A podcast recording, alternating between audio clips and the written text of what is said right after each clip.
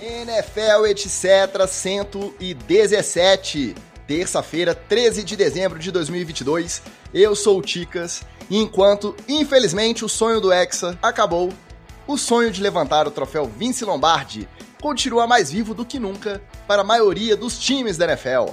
Para você ter uma ideia, passada agora semana 14, só estão matematicamente eliminados dos playoffs Texans, Broncos, Bears e Rams. Então, dos 32, 28 times ainda podem sonhar com o Super Bowl. Mas a gente sabe muito bem que estar vivo, que ter chance matemática não significa necessariamente que vai chegar e que a torcida desses times está confiante, né, Magal? Como nosso representante oficial da torcida do Azulão de Nova York, o que, que você prefere? É melhor nem pegar playoff, lamber as feridas, dar a temporada como perdida mesmo e já pensar no ano que vem, já começar a se planejar? Ou chegar naquela vaguinha magra ali, aquela vaguinha marota de wildcard, correndo risco de levar uma piaba desmoralizante de primeira e ter que voltar para casa do mesmo jeito, só que uma semana depois. Se você pudesse escolher, qual cenário é melhor? Fala, meus amigos do NFL, etc. Ticas, o Giants não é um time soberbo. A gente não tem essa de eu só vou para playoff se for para ganhar, para arrebentar. Não, gente. Se a gente beliscar uma vaguinha ali, dar aquela emoçãozinha a mais, eh, tá show de bola, vamos lá. O, o Giants está na pegada Marrocos, entendeu? Já fizemos muito de chegar aqui se a gente chegar no playoffs. O que vier daqui para frente é lucro, a gente comemora, solta a festa, toma cerveja, tá tudo certo. É que começou a temporada tão bem, e como a gente sempre diz, a expectativa é a mãe da frustração. E aí chegou nesse fim da linha aqui, no fim da temporada regular, nesse de vai não vai, e aí já tem um confronto aí domingo que já é praticamente um jogo de playoff. Quem ganhar tem a maior chance de passar em relação ao rival da divisão. Mas daqui a pouco a gente chega lá. Porque de você, Wallace, eu quero saber se o desempenho recente dos seus golfinhos de Miami chega a te preocupar ao ponto de dar medinho de ficar fora da dança dos playoffs? Ou essas últimas duas rodadas foram só aqueles dias ruins em que nada dá certo, a confiança continua lá no alto, firme e forte, a sua expectativa para as próximas rodadas? Fala, Ticas, fala galera ligada no NFL, etc. É, preocupar tem que preocupar, né, Ticas? Quem quer chegar no playoff, é, como o Miami fez investimento nessa intertemporada, né, no final da temporada passada e antes do início dessa, é, tem que estar preocupado quando o time não dá mostras que o desempenho pode ser o mesmo durante a temporada inteira do que nos últimos dois jogos. Mas eu não creio que o Miami fique fora do, do, dos playoffs, não. Agora é saber como é que chega nos playoffs, como aquele time que veio de forma consistente mostrando na temporada que pode brigar pelo Super Bowl ou só com um time que vai participar dos playoffs e aí o all-in que fez a galera é, ir para lá, né, contratar bandido e tudo, não vai ter valido nada a pena. O lance é que técnico novato sempre deixa esse pezinho atrás. Técnico novato, quando cala perto, o pessoal fica, Tava indo bem até agora, mas aí agora o, o, trem começou a ficar esquisito. Será que ele vai dar conta de resolver para chegar no playoff? Será? Vai dar certo? Vamos ver, vamos ver.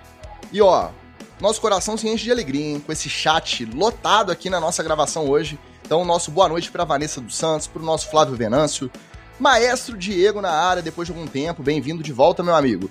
Érica Hayasibara e Washington Ferreira já estão presentes aqui ajudando a gente a fazer o NFL etc. A gente agradece a presença de todo mundo. E como tivemos uma semana de muitas notícias extra-campo, no episódio de hoje está de volta o nosso Headlines, mas é claro que depois também tem Roletão da Rodada e Treta na TL.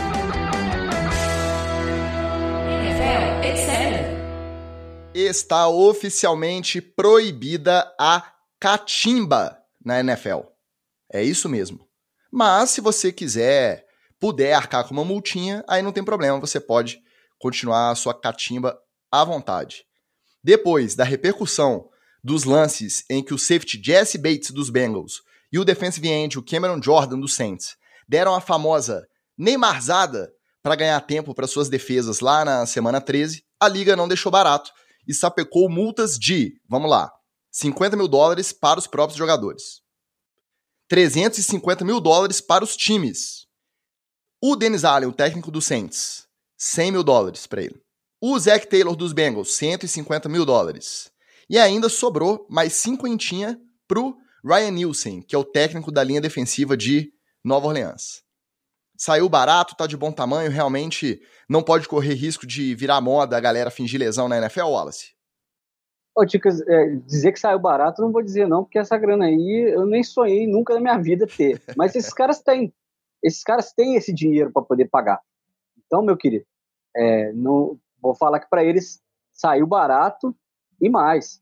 É, às vezes, seu time não tomar aquela, aquela free play, né, que o bandido, bandido não, é, o mentiroso do Aaron Rodgers é especialista em é, pescar das, das defesas adversárias, é, ela é, te tira menos dinheiro do que é isso aí, né? Porque às vezes é, é a diferença de você estar tá no playoff, é a diferença de o jogo apertado você conseguir ganhar, controlar o relógio e tal. Então, é, às vezes vale a pena tomar essa multinha. É impressionante como o Saints está de novo numa polêmica de é, lesão. Da outra vez foi o reporte de lesão do adversário que os caras pagavam bônus para poder você taclear o cara onde ele estava lesionado. Agora, dessa vez, são os próprios jogadores é, fingindo lesão. É, já dá para poder né, ter uma desconfiançazinha de que não vai ser o último caso do, do Saints aí com essas maracutais, as falcatruas e tramóias para poder ganhar um jogo de futebol americano. Agora, se ficar só na multinha, eu sou capaz de apostar com você, Tico, que a gente não vai ver isso terminar. A gente vai ver, aliás, os caras ficarem mais malandros e é, é, até uma combinação aí, sei lá, diante da, da comissão médica e tal, a gente pode ver gente, mais gente envolvida numa, é, numa atitude dessa. Agora, que é feio demais você ver é, que não conseguiu trocar e desabar em campo para poder é, seu time não tomar um prejuízo, é, não conseguiu trocar, meu querido, aceita, né, toma aí a free play e seja o que Deus quiser, tenta segurar na próxima. Fica com esse migué aí não, que no futebol soccer a gente já não gosta, imagina no futebol americano. Eu não gosto de catimba. Eu acho que jogar na retranca, tudo bem. Agora, você fingir lesão, esses negócios de, ah, igual no futebol, né? Joga a bola é, fora para demorar mais, pra, demora para bater, demora para fazer substituição. Isso aí eu não gosto. Agora, o problema, Ticas, quando a, a punição é multa, é que você cria um mercado? Onde o cara vai fazer a conta se vale a pena pagar a multa ou não. Por isso que eu acho que a, eu concordo de ter punição, mas eu acho que a punição não podia ser dinheiro. A punição tinha que ser uma coisa que não tenha valor. Um mando de campo, é, é, um pique, eu sei que seria é, uma multa meio pesada, né? Mas um pique tem que ser alguma coisa que seja difícil de valorar. Porque se for possível valorar, os caras vão botar na ponta do lápis, se valer a pena, eles vão fazer e pronto. Uma suspensãozinha de um, dois quartos aí, ó, já dá uma, uma geladeira legal. Eu sou a favor plenamente da catimba, só que ela tem que ser bem feita para não levar a multa. Porque se o raio do Neymar, do Vinícius Júnior, do Fred fizesse uma catimba lá no final, nos últimos quatro minutos, a gente nem ia estar tá aqui gravando NFL de Cetra hoje. A gente já tá bêbado uma hora dessa, ou para afogar as mágoas, porque levou piaba do Messi, ou porque passou pra final. Então, sou plenamente a favor da catimba. Falando sério agora, eu acho que realmente a, a multa tem que ser pesada.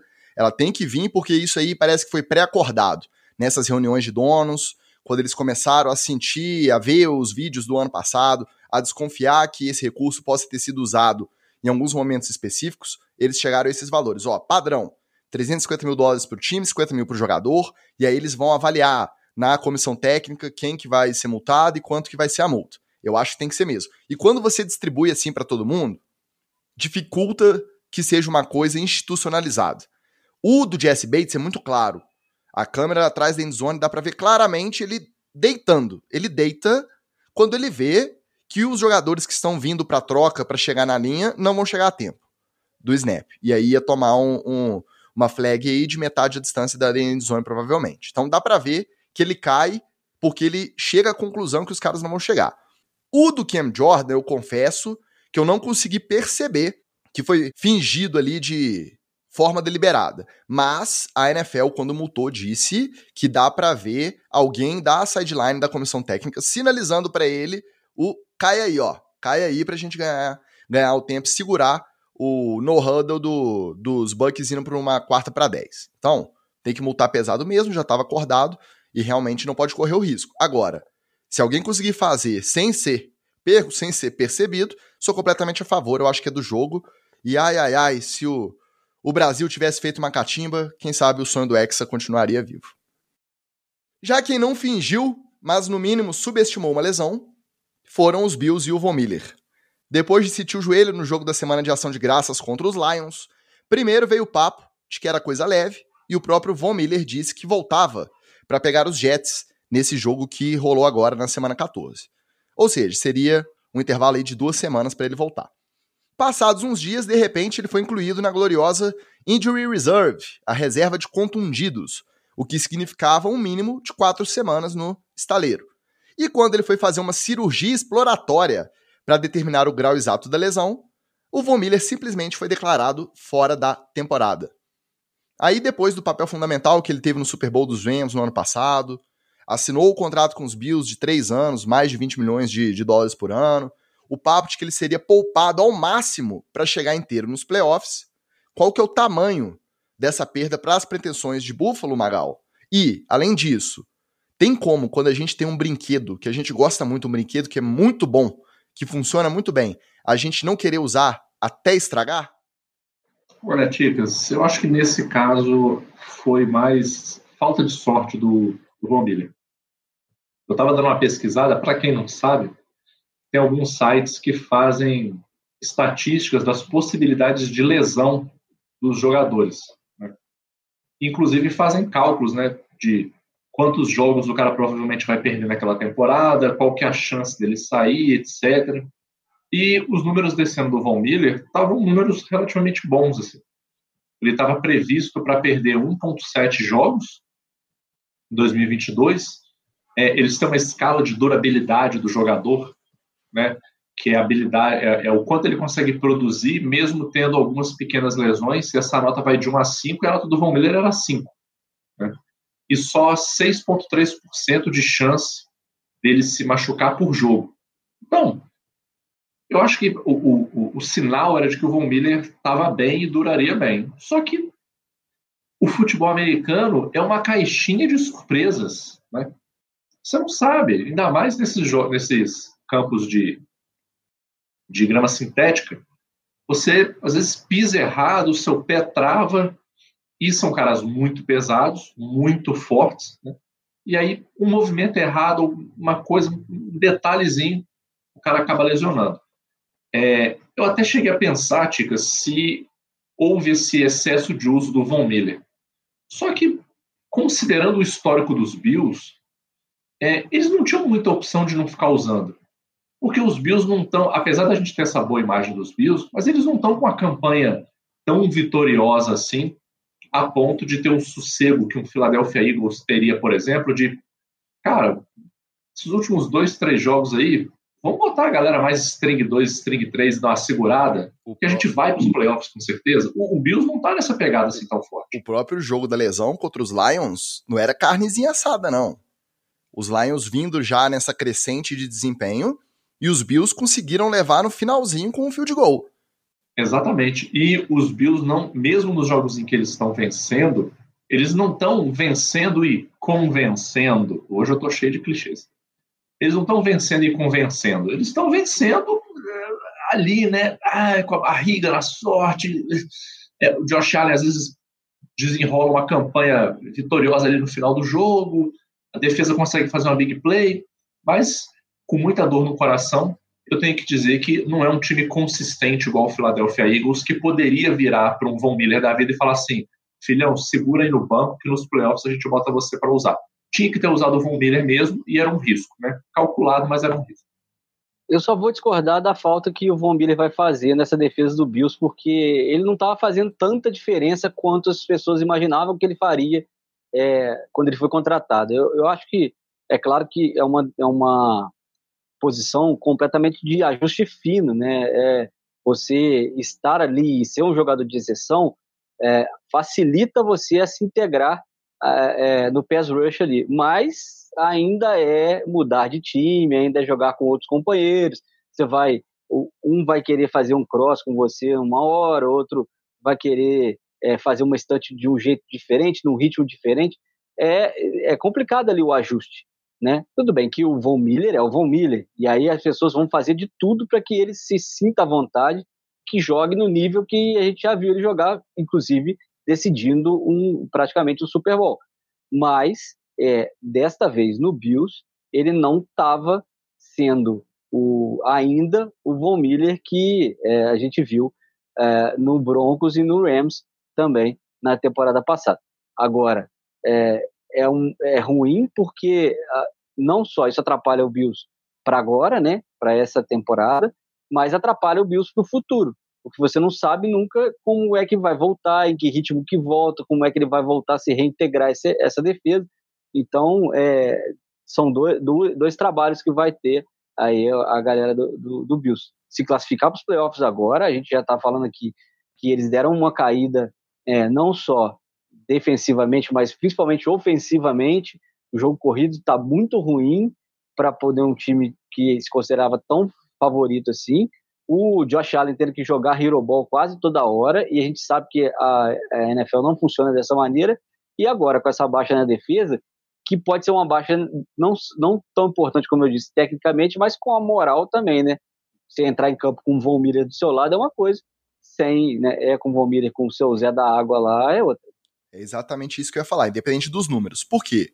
O jogo que eu tenho certeza absoluta que ele foi decisivo para a vitória dos Bills foi lá no começo da temporada ainda, nas primeiras semanas, mas a vitória dos Bills contra os Chiefs em Kansas City. Aquele jogo no final, o Von Miller teve aquela atuação de gala, porque era pressão todo o snap que ele estava em campo, e se não era só QB hit, era sec. Ele entrou na mente do Mahomes e eu tenho certeza que ele foi decisivo para a vitória. No resto, no decorrer da temporada, eu não tenho número nem nada. Mas aí eu vou usar a expressão que você mesmo gosta de usar, Wallace. É o extra classe. É o cara que só de estar tá ali ele já impõe um respeito diferente. E mesmo quando não é só o respeito, é o cara que pode não estar rendendo regularmente, mas dele se espera que a qualquer momento ele pode achar uma jogada e fazer uma diferença. Então acho que sente muito sim. Eu acho que os Bills não pagariam essa grana nele, já caminhando para o final da carreira, se não fosse para ele ser usado no momento decisivo, no playoff, na hora do vamos ver. Eu acho que eles vão sentir esse baque sim. E, juntando o que vocês dois falaram sobre essa trajetória dos Bills, ainda estão no topo da EFC, porque tem o desempate contra os Chiefs, o, o retrospecto é idêntico, eles ganharam esse jogo lá. Então eles ainda estão com um desempate. Agora, saiu hoje a notícia. Eles desaposentaram Cole Beasley. Cole Beasley desaposentou para ser o wide receiver do slot nos Bills. Um time que tá fluindo legal, que o ataque tá funcionando bem, que não tá muito preocupado aí com o desempenho, com a expectativa do que vai ser nos playoffs daqui a um mês, não ia me desaposentar o Cole Beasley, o maior anti-vax da NFL, empatado ali, empate técnico com o nosso homeopata Aaron Rodgers. Então, vamos ver. Notícia que pegou todo mundo meio de surpresa na semana passada, hein? Demissão do John Robson. Quem é o John Robson, gente? General Manager dos Titans. Não é comum, é meio sem precedente semana 14 já, entre 13 e 14, reta final de temporada regular, o time liderando a divisão me demite o GM. Aí, tudo bem, ele vinha sendo muito criticado por algumas escolhas na construção do time, e o fato do Mike Vrabel dizer que ele não foi consultado, ele foi só avisado, levantaram suspeitas de que podia ter alguma coisa de bastidor, que de repente a gente ia ficar sabendo, até agora, nada. Vocês acham, primeiro, que o Vrabel tem moral de ser de fato o novo Bill Belichick, que é a escola dele, e aí ser o cara que junta as duas funções, consegue agregar e consegue exercer com qualidade as duas funções ao mesmo tempo, a de técnico e a de general manager. E além disso, a demissão a essa altura do campeonato, logo depois dos Titans tomarem uma coça dos Eagles, com direito a show de quem? Do AJ Brown, que o John Robson trocou no último draft. E aí tem a cena, tem o vídeo ali da sala do QG do, dos Titans quando sai a notícia, e o Vrabel levantando da cadeira contrariado quando saiu a notícia da confirmação da troca. Vocês acham que essa atuação de Brown contra os Titans teve tudo a ver? Ou é só mais uma pontinha dessa teoria da conspiração que a gente gosta de, de exercitar aqui? Ah, demissão a lá futebol brasileiro, né? Para dar uma satisfação para a torcida, né, o, o Ticas? Tá todo com toda a cara disso aí. Por quê? Pô, o cara não foi demitido quando ele trouxe o Ryan Tanner. O cara não foi demitido quando ele mandou embora o AJ Brown. Aí precisou o AJ Brown vir esfregar a mala na cara dele para poder, não, agora você vai ter que vir embora, meu querido. Porque é isso. No final, é, essa demissão foi isso aí. Se o AJ Brown tivesse jogado, sei lá, é, 60%, esse cara tava empregado aí de novo. Agora, o Vrabel não tá dando conta nem de ser treinador agora, treinar o time em campo, como é que ele vai ser general manager e treinador e pensar nisso tudo. É, e, e, imagina se ele perde o Derek Henry. Então, meu querido, não dá. É, vamos colocar as coisas como são. É esse cara Palpatine que tem lá no New England é um só que tem na vida, na uma geração. Não tem, você não vai encontrar outro agora assim fácil, não. A não ser que ele mesmo, Bill Belichick, construa alguém. Só que ele tá mais afim de tomar suco de laranja do que construir alguém como o perfil dele. Wallace. E mesmo ele, que é o maior técnico da história, isso comprovado, garantido, é atacado todos os drafts por conta do, do serviço dele como GM. Não consegue draftar um wide receiver aí que renda na liga, já tem anos e anos a fio. Então, essa crítica é feita a ele. Imagina o Vrabel. É, bom, bom lembrar que ele, ele, ele apostou no Cordarel Patterson como wide receiver para jogar out. O cara agora tá jogando de running back. Se você tem ideia, esse é o Bill Belichick. Agora imagina o Rabel, que não tem nem é, um, o talento de um fio de cabelo do Bill. Então, meu querido, essa demissão foi totalmente futebol brasileiro e, obviamente, é, o AJ Brown tem tudo a ver com isso, a atuação dele também. E o Vrabel não vai dar certo, não. Contrata um GM. Gente, todo mundo que é nerdola sabe que os Siths, eles sempre vêm em pares. Sempre tem um mestre e um discípulo. O mestre é o Bill Belichick, isso aí não tem nenhuma dúvida. Mas o discípulo não é o Vrabel. Porque seria um discípulo muito mequetrefe, muito meia-bomba. Talvez até um discípulo meio Darth Maul, né? Que era discípulo lá e, e morreu de barriga rasgada. Barriga rasgada com um padawan, né? Então, eu acho que é o, que é o Vrabel, não. É, Para mim, essa demissão ela já estava no papel. Estava tudo pronto, papelada pronta lá na RH. Eles estavam só esperando assim, vamos arrumar um timezinho legal, só para não dizer que foi aleatório e foi do meio do nada. E eu não duvidaria que o timing, a aposta era exatamente essa. Vamos esperar esse jogo. Se o AJ Brown esfregar na nossa cara, tá aí a, a gota d'água e a gente manda o cara embora. Agora, como elas falou, seria a demissão de futebol brasileiro, né? Porque o cara já estava com, com, o pescoço à mostra há muito tempo. Se, digamos, o, o A.J. Brown joga esse jogo ou joga mal, quanto tempo mais esse cara ia ficar no time? Quanto tempo mais eles iam ficar segurando ele lá? É, não é de hoje que ele vem fazendo merda. Então, para mim, isso aí foi só papelada pronta, vamos esperar um timing legal. Veio o time, eles falaram, pronto, até agora, livro desse cara, e acho que fizeram bem. Eu, se fosse o Vrabel, me reduzia à posição de head coach, deixava arrumar um general manager aí para segurar essas picas dos outros. É, mas não dá pra gente descartar também a possibilidade de ter tretinha de bastidor nessa aí também, não. A decisão errada, se você for pensar, todo general manager tem. Cada turma de draft aí de 7, 8 jogadores que vem todo ano, mais undrafted, free agent assinado, vai vingar dois ou três. Se vingar, se vingar. Então, se você quiser apontar o dedo para usar isso contra qualquer GM, você consegue. A gente acabou de dar o exemplo do Belichick aqui. Nessa altura do campeonato, o time liderando aí com chance de chegar forte, precisando concentrar, tanto que tá nesse rame-rame também. Não tá jogando muito bem, mas ainda tá na liderança da AFC Sul. Agora piorou um pouquinho porque perdeu pros Jaguars, mas manteve a liderança. Então o time é muito estranho. Tem tretinha de bastidor aí, hein? Daqui uns anos alguém vai escrever um livro, sobre a temporada, vai contar da campanha e vai lembrar do caso e a gente vai ficar sabendo.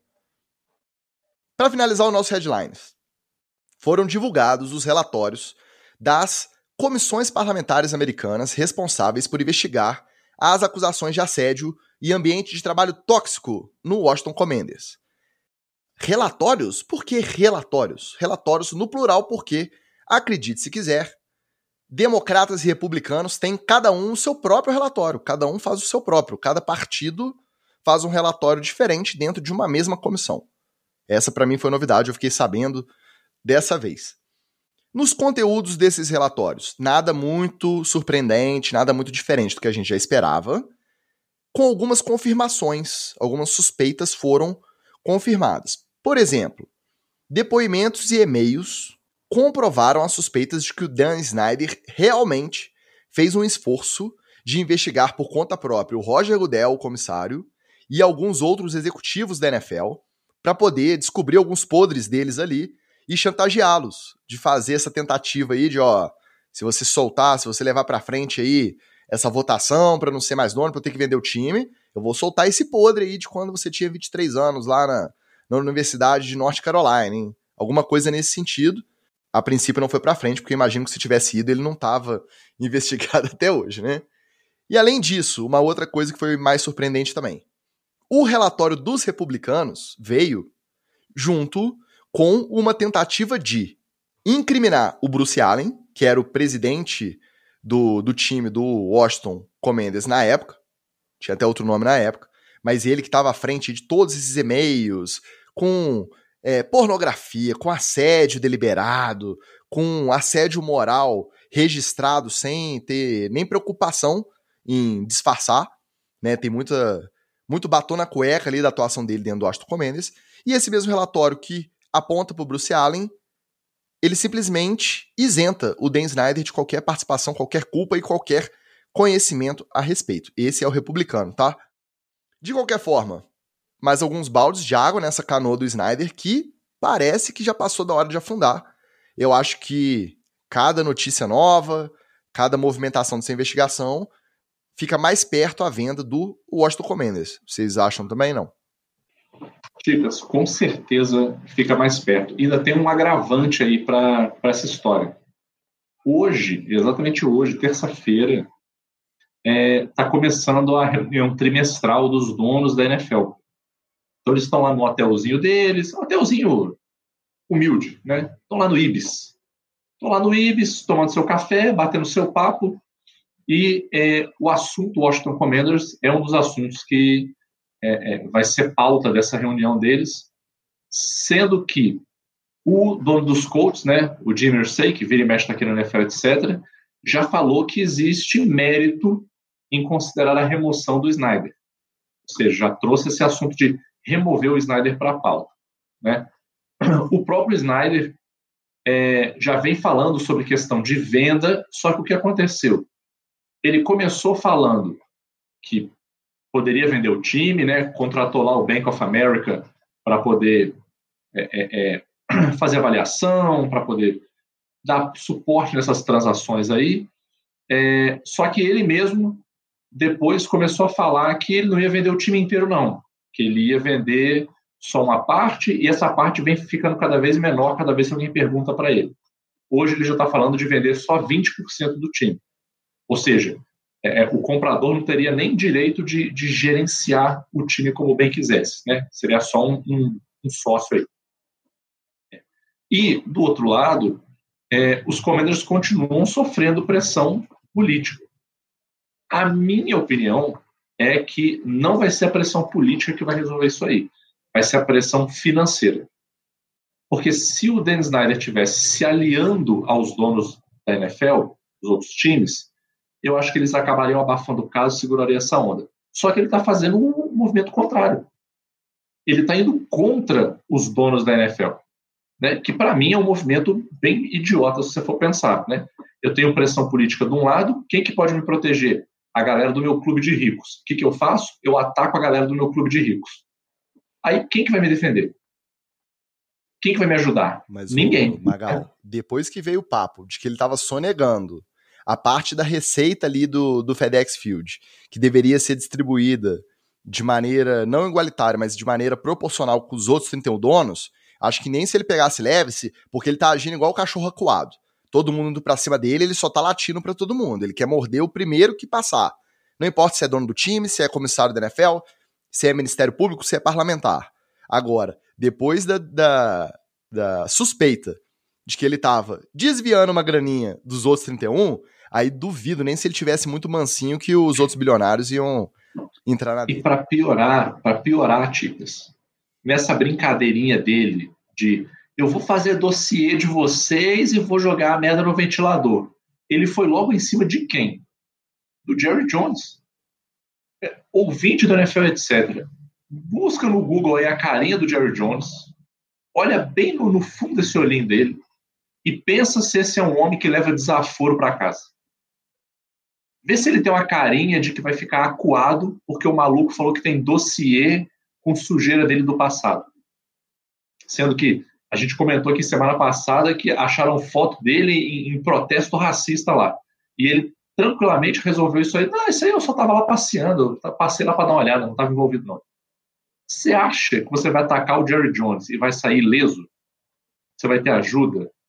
Eu já falei isso aqui e repito: se eu fosse o Dan Snyder, eu vendia, fechava a conta, passava a régua, me mudava para um país bem isolado, um paraíso fiscal, um lugar que ninguém fosse me encher a paciência e ficava lá gastando meu dinheiro até morrer.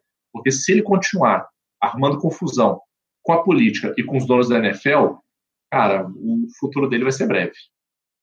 É, como a gente sempre diz aqui, rinha de bilionário para nós é, é, só jogar o gel que a gente fica assistindo, né? Então, deixa eles brigar para lá. Agora, é, a solução é vender mesmo. Né? Ele não vai aguentar a pressão de ter que continuar é, sofrendo essa, é, esse ataque dos outros donos. Mexeu no bolso dos outros coleguinhas, meu querido. Ele vai ter que pagar. E aí é, ele não vai conseguir enganar eles vendendo. Ah, vamos vender um pouquinho do time aqui e tal. Os caras vão querer é a jugular dele. Então, é, a, a, solução é, apontada que menos é, traria risco ao negócio ao, e à a fortuna do Dan Snyder é vender realmente a, a, a parte dele do, do Aston Commanders, é vender o time e não vender para laranja, não. Vender, vender mesmo de verdade, achar um outro bilionário que queira brincar de NFL no lugar dele, porque o clima para ele azedou. O pessoal já não convida ele mais. Tem uma, uma história em Brasília, né, que quando você já perde poder, o café é servido para você frio. É melhor o Dan Snyder não, não passar na porta dessa reunião do, dos donos aí, não, porque nem que o café frio vai ser servido para ele, não. O café quente vai ser jogado na cara dele daqui a pouquinho. Vou dar até uma dica. Ele não merece, não, mas eu vou dar uma dica para ele. O que, que ele poderia fazer? Vende tudo que ele tem, vem para o Brasil, arruma uma cidadezinha, uma região aí no, no sul da Bahia, no litoral sul de São Paulo, compra as propriedades lá, entra na política, vira prefeito da cidade, ele vai ter sossego, vai ter poder, vai poder mandar e desmandar, pegar um solzinho, viver uma boa vida, e ninguém na NFL vai vir aqui encher o saco dele. Pronto, tá resolvido o problema. Tá? Mais dicas aí, me sigam para mais dicas. Ele devia achar bom se tiver só que vender. Se não pegar um xadrezinho aí de boas, devia achar bom. Vende, fala, ó, realmente essa situação ficou insustentável e cansei de brigar pela minha inocência, vou aproveitar Ô, o resto de vida que ainda tenho mas não, o cara quer, quer ficar brigando, quer ficar brigando. Então, é, mas bilionário não é muito afeito a vir pro mundo da razão, não, né?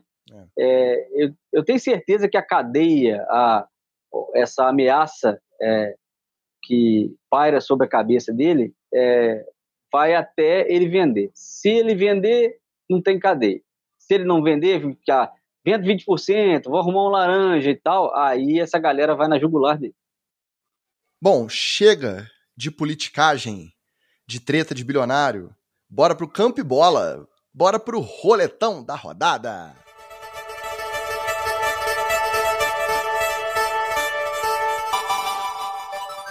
Não tem como a gente não começar o nosso roletão com outro jogo que não aquele que a gente mesmo aqui não deu nada por ele.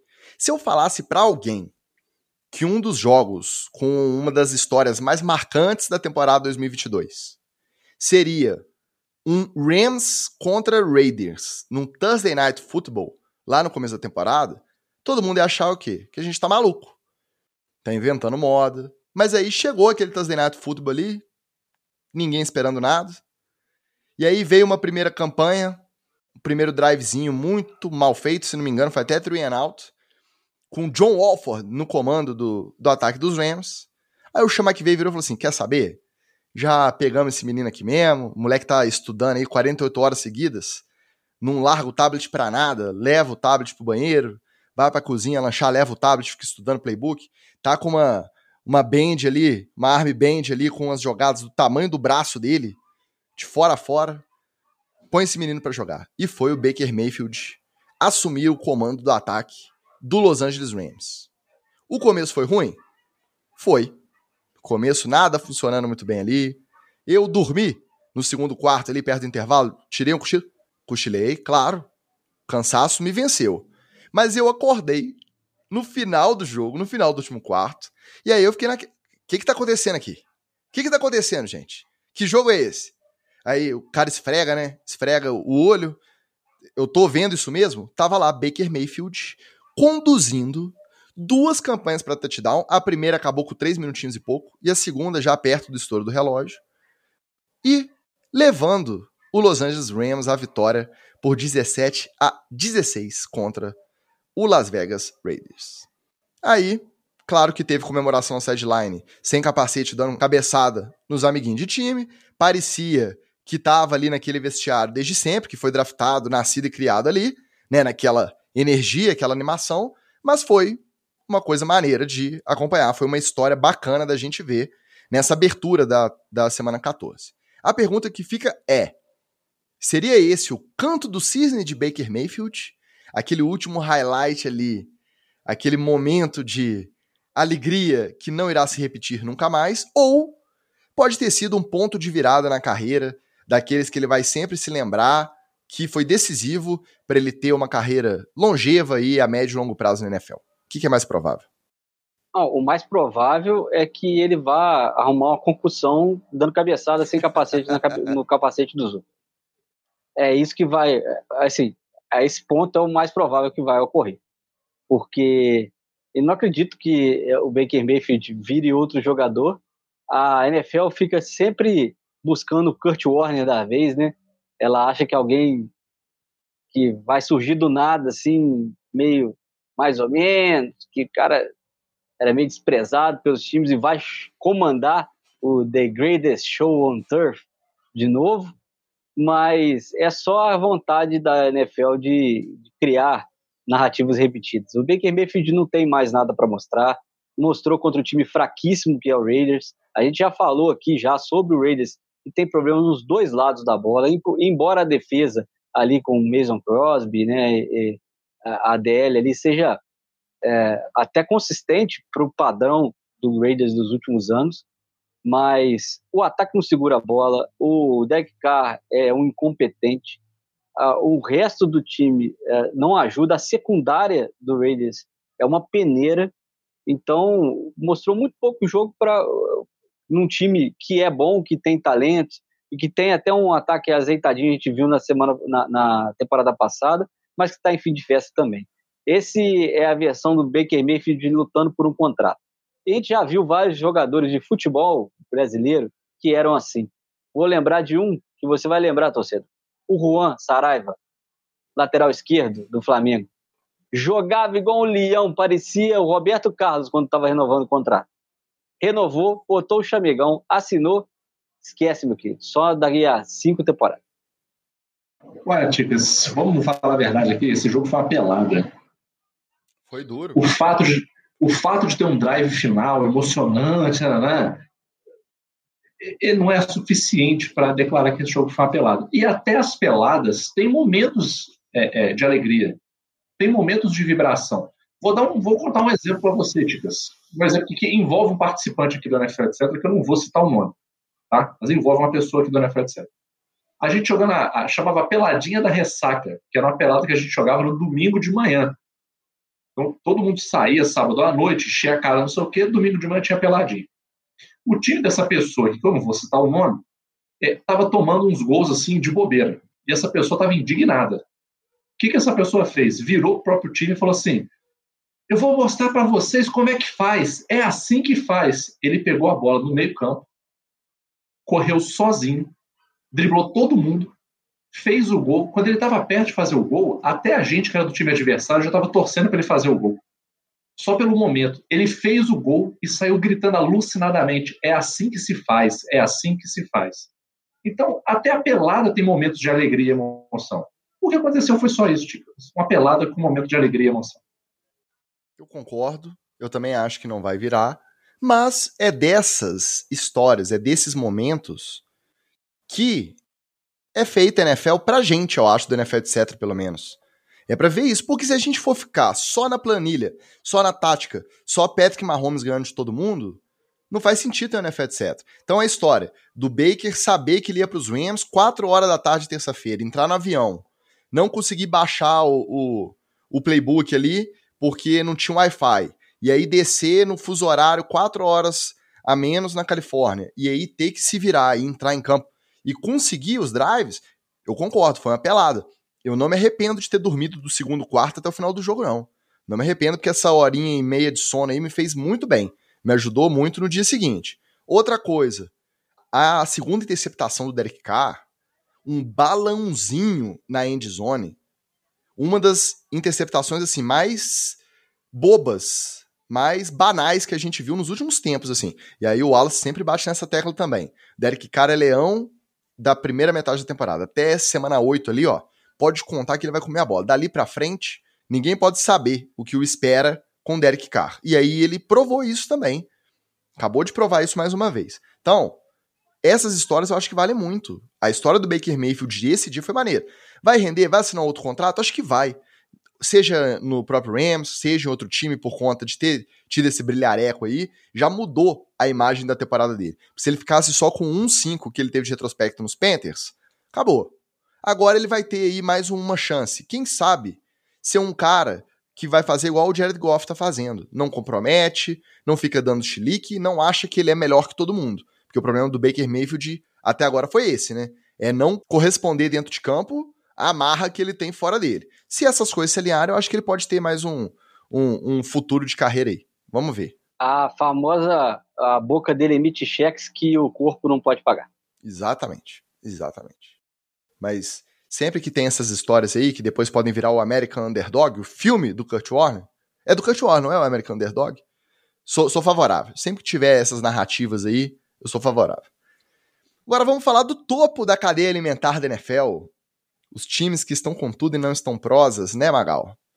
Philadelphia Eagles, verdade seja dita, você mesmo previu, você mandou um abraço prévio para Felipe Bertelli e Teresa Bernardes, torcedores fiéis e apaixonados Philadelphia Eagles. Os Eagles foram lá e fizeram o que tinham que fazer, 48 a 22 contra o seu Giants. E os 49ers que restaram, é, rolou uma dúvida aí durante a semana, e agora, sem um Garópolo, como que vai ser? Aí o Brock Purdy foi lá, botou a bola embaixo do braço e enfiou 35 a 7 nos Bucks de Tom Brady. Então, Magal, quem tá no topo, tá no topo, não é à toa, né? É, Ticas. Infelizmente eu sou obrigado a concordar o Eagles é simplesmente o time mais robusto, o time com mais cara de campeão de Super Bowl que a gente tem esse ano. Mais inclusive do que o Chiefs, mais inclusive do que outros contenders que as pessoas gostam de colocar na lista aí. Infelizmente a verdade é essa. É, o jogo do Giants não tem nenhuma outra palavra para descrever que não um desastre, né? A verdade é que Contra os rivais de divisão, no caso aí o Eagles e os Cowboys, o Giants está 0-3. Perdeu todas. Só ganhou é, é, do que o meu querido Washington Commanders, que a gente vai enfrentar de novo. Não pode estar 0-3, deve estar. É. É 1. 0-4. Não, 0, não, não. 3-1. É, 0-3-1. Verdade. É, não tem um esqueça, empate. Não se esqueça do empate. O DDD de Belo Horizonte. Posso esquecer do empate. É, então, assim, foi uma, uma tragédia. Né? É, o Saquon Barkley já está dando sinais de que não está tão saudável assim. Né? É, nesse último jogo, ele foi um cara de game decision, né? game day decision. Né? O cara foi decidido no dia se ele ia jogar ou não, porque estava com um problema no pescoço. Acabou jogando, mas foi aquela coisa ali, mais ou menos, mais ou menos, né? Então, é, essa temporada do Giants eu já joguei na mão de Deus. Né? Se Deus quiser, a gente vai, se Ele não quiser, a gente não vai. não tem tática, não tem técnica, não tem, não, que nós vamos armar um plano. Não tem, gente. Agora está na mão do inominável, do abstrato, do etéreo, tá? É isso. Com relação aos 49ers, cara, o, o que, que eu posso falar do meu querido Purdy? Eu já sei que o pessoal vai começar. É, sempre tem, né? Os, os chatos de plantão. Gente, não se anima com o Brock Purdy, não, porque sempre aparece um cara assim, todo mundo se anima e depois não joga nada. Deixa eu me animar. Deixa eu me animar. O mundo já está muito difícil. Brasil perdeu, né? Hoje eu tive que trabalhar. Então deixa eu me animar. O que vocês têm na cabeça? Vocês não gostam de ver os outros se animando? Tem que ir lá e jogar balde, jogar frio nos outros? Deixa eu me animar, gente. Aí é igual eu tô falando da narrativa do Baker Mayfield. Como que alguém não pode, que gosta de NFL, gosta de acompanhar, por mais. Aí tudo bem, tem uns rivais aí que gostam de diminuir os feitos dos jogadores dos times adversários. Até aí vai. Mas como que você não vê o Mr. Irrelevant assumir o time, depois do segundo quarterback perder a, o resto da temporada por lesão, então ele, seu terceiro quarterback, assumir o time como se ele tivesse ali desde sempre. E é um moleque que você olha pra cara dele, se passasse do seu lado na rua, você virar e achar que ele fazia qualquer coisa da vida, menos ser jogador de futebol americano, muito menos um quarterback. E o bicho é todo cheio de swag. O cara não quer nem saber. Pô, como que você não vai torcer por uma história dessa, velho? Eu não entendo isso não, Magal. Não, eu vou, Tigres, inclusive, hoje eu estou com a camisa aqui, ó, do 49ers, para você que não está vendo, tá? Estou com a camisa aqui do maravilhoso Carlos Hyde. Ticas, o garoto jogou bola. Ele jogou bola tranquilo, ele jogou bola suave. Você pode pegar todas as estatísticas dele aí. Ele quebrou a estatística dos anos 50. Estatística dos anos 50 o moleque quebrou. Então, ele jogou bola pra caralho. E o que, que eu tenho. Eu nem vou ficar falando das estatísticas dele. O moleque jogou bola, ele foi dominante, não foi sorte de principiante, e nem foi aquela coisa de vamos fazer um playbook mais é, é, mamão com açúcar, porque o garoto é novo. Não, o Kyle Shanahan mandou um playbookzinho ali honesto, né? Na minha avaliação, né? talvez o Batata discorde, mas é problema dele que se lasque. Mas mandou um playbookzinho ali honesto, fez um play call ali razoável, é, e o moleque mandou bem. E, pô, a gente não pode deixar de, de destacar, né? A emoção do pai do Purdy vendo o filho jogar e jogar bem pra caramba. Você imagina, esse moleque foi draftado por último, por último. Uma coisa que eu não sabia, Ticas, essa parte era leigo. Eu não sabia que a galera fazia a camisa escrito Mr. Irrelevant. Eu achei que era só um nome que se usava. É, isso é quase um bullying, pô. Vamos botar aqui, ó, senhor irrelevante e dá na mão da pessoa e pega a camisa aqui e sorria. Assim, uma coisa que, porra, não entra na minha cabeça, isso é um bullying institucionalizado. Então o moleque entrou na NFL desse jeito. Qual que era a previsão de vida dele? Sentar no banco até envelhecer, até aposentar, aposentar no banco, né? Apesar que ele deu sorte de ir para um time com índice alto de lesão, né? Então ele sabia que a chance dele entrar era alta, né, sendo no 49ers. Mas, pô, o moleque era o terceiro QB. Eu acho que mais bolado do que ele, só ficou foi o reserva dele.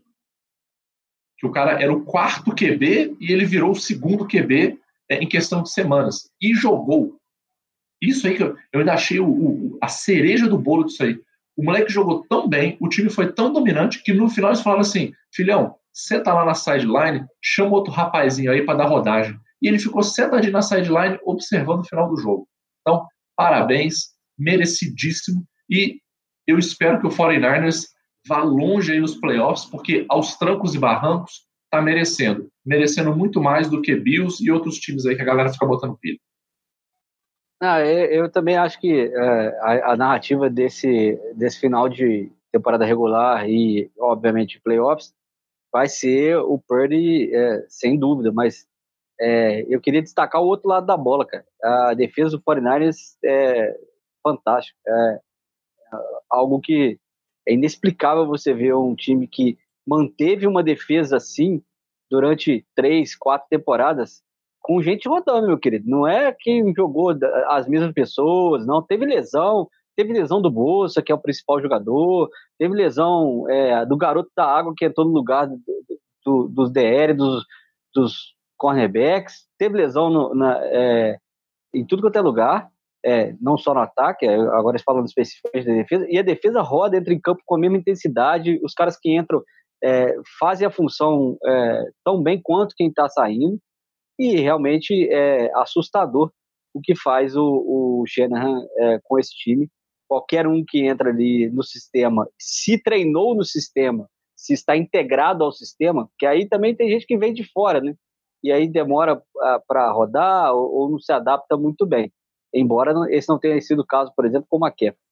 É, vai lá e roda o sistema direitinho. Então, eu acho que é, é muito difícil que o 49ers não vá bem. É, é claro que sempre, tem sempre o risco de colar as placas do calor uma hora, mas uma hora isso vai acontecer. Ah, se for no playoff, pô, se for no playoff, meu querido, paciência. É, já, já foi lindo quanto durou, a galera vai ter que respeitar uh, o jogo do, do rapaz.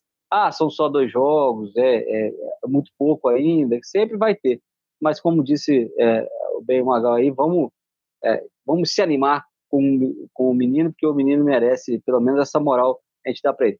E quanto ao Eagles, é, consistência nos dois lados da bola, é, todo mundo jogando fino, é difícil uh, um time melhor, mas infelizmente é, o Eagles é, vai chegar, vai ter que lutar contra outro contender mais cascudo do outro lado, chegando aí um Super Bowl. Acho que do lado de lá, da NFC, acho que difícil alguém bater o Eagles mas do lado de cá tem, tem os caras mais cascudos para poder bater. Nosso glorioso apoiador Vitinho chegou aqui no chat concordando com a gente, falando que pode se animar sim, tem que se animar.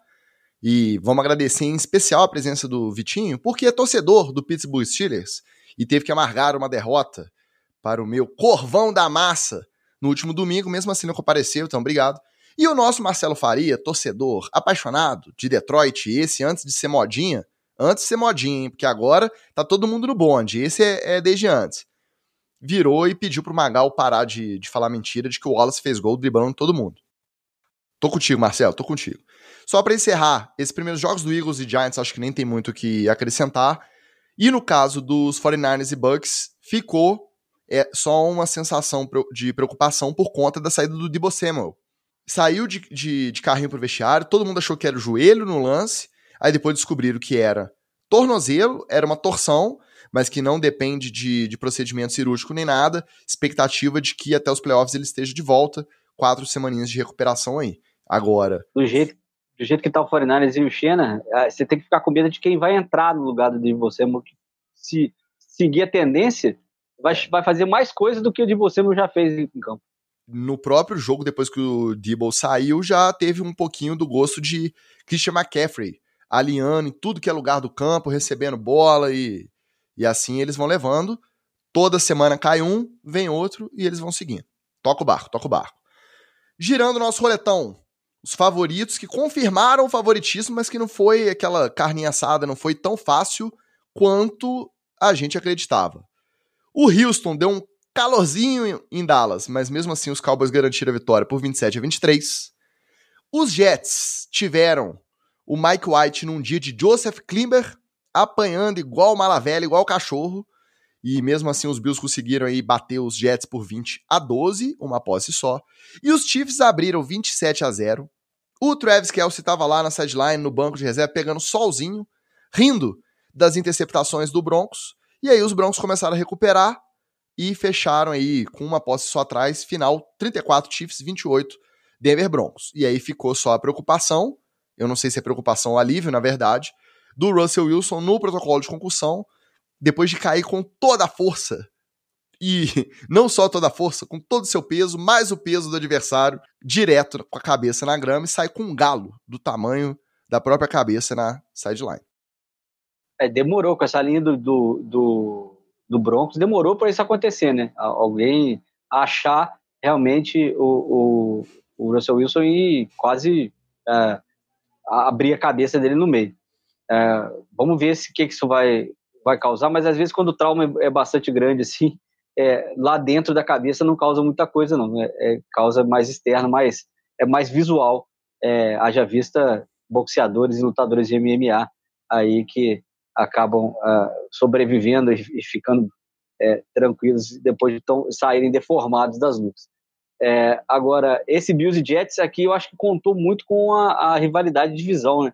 O, o Jets é, subiu o nível do jogo por estar jogando contra o Bills, por saber até que era praticamente a última chance do Jets de conquistar é, uma vaguinha no playoff, né? Acho que com essa derrota é, meio que pode jogar a toalha, embora o Mike White é, não jogue a toalha nunca, tomou duas pancadas ferozes, foi pro vestiário, voltou e falou: manda mais, pode mandar mais aí, é, porque tá pouco o que eu já apanhei nessa, nesse jogo. E parece que são atitudes como essa que é, acabam, vão acabar levando ele como o QB titular para o ano que vem do Jets. Eu, se eu sou a, a, a como sou técnica, o GM do Jets, eu já nomearia ele o próximo é, quarterback é, e já dá a titularidade para o próximo ano, porque é um cara que demonstrou liderança dentro e fora de campo, os jogadores parecem gostar muito dele, e aí para você construir uma franquia é, que vai, vai ter uma galera ainda voltando, né, e tal, o Bryce Hall, o, o Sauce Gardner e tal,